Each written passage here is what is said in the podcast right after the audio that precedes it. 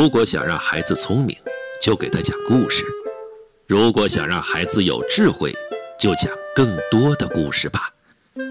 这里是故事耳朵，来听燕子姐姐讲故事吧。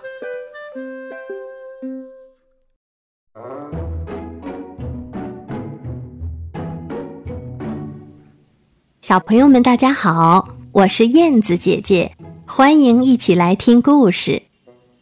今天的故事是《金发姑娘与三只熊》，主编法国席琳米西耶，文字作者法国让路易勒克拉维，图画作者法国艾琳伯纳奇娜，是由党强翻译，时代出版传媒股份有限公司安徽教育出版社出版的。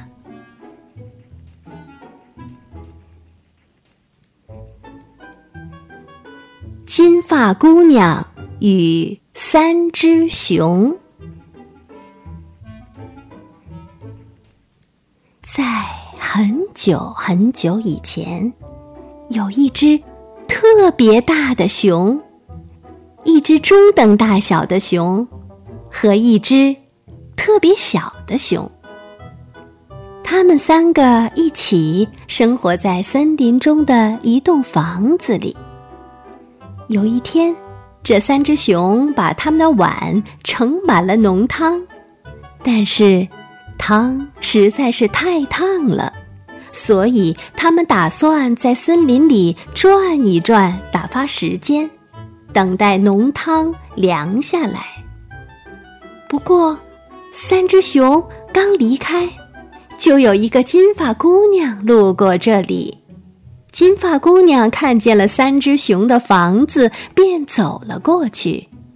她趴在窗户上，又透过锁眼儿往里看了看，看见房子里没有人，她便推开门走了进去。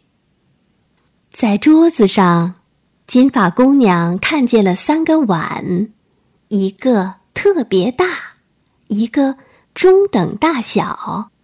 一个特别小，于是金发姑娘坐在了最大的碗的前面，拿起旁边的勺子，舀了一勺浓汤，品尝起来。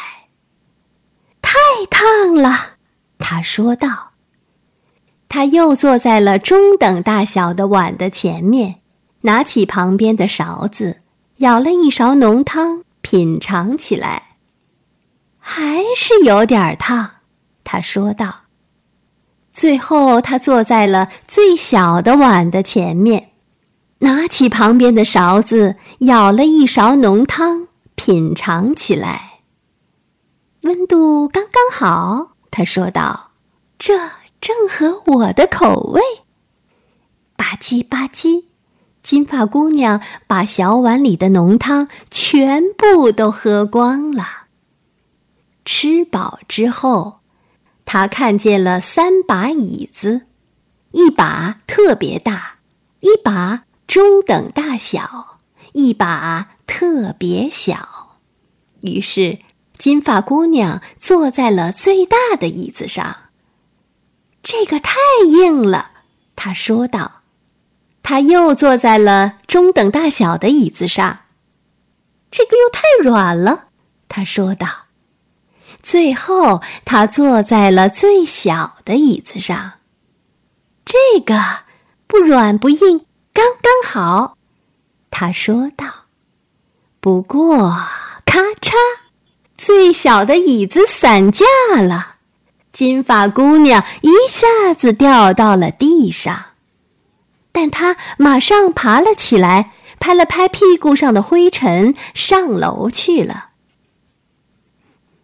金发姑娘走进三只熊的卧室，看见了三张床，一张特别大，一张中等大小，一张特别小。于是，金发姑娘在最大的床上躺了下来。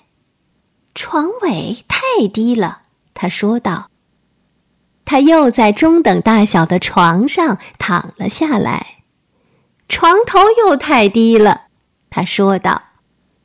最后，他在最小的床上躺了下来，这个又平又舒服。他说道。然后他闭上眼睛，香香的睡着了。当三只熊回来的时候，特别大的熊看到他的勺子放在特别大的那个碗里，他大喊：“有人喝过我的汤！”中等大小的熊看到他的勺子放在中等大小的那个碗里，他大叫。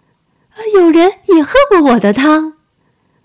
特别小的熊看到他的勺子放在特别小的那个碗里，他朝碗里看了一眼，大吼起来：“有人不仅喝了我的汤，而且他把汤全部都喝光了。”然后，特别大的熊用眼睛在屋子里扫视了一圈儿。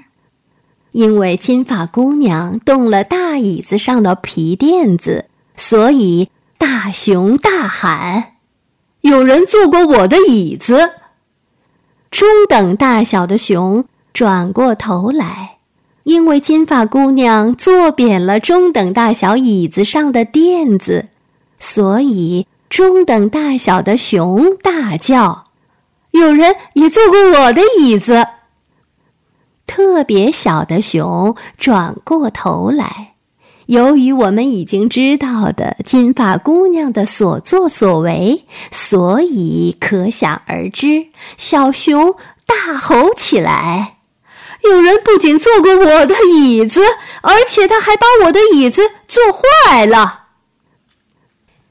我们去卧室看看吧，特别大的熊建议说。他第一个进去，朝特别大的床看过去。由于床单被金发姑娘的皮鞋弄脏了，于是特别大的熊大喊：“有人睡过我的床！”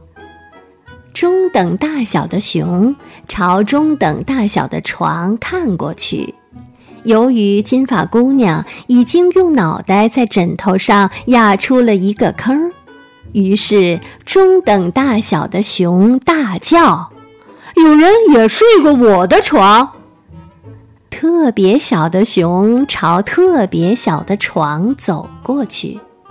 由于金发姑娘躺在床上，双眼闭着，睡得正香呢，于是特别小的熊大吼起来：“有人正睡在我的床上！”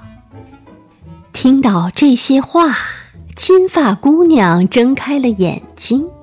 她发现，在她的一侧有三只熊一起吃惊地盯着自己。于是，她飞快地翻到了床的另一边儿，跳到了窗外，逃跑了。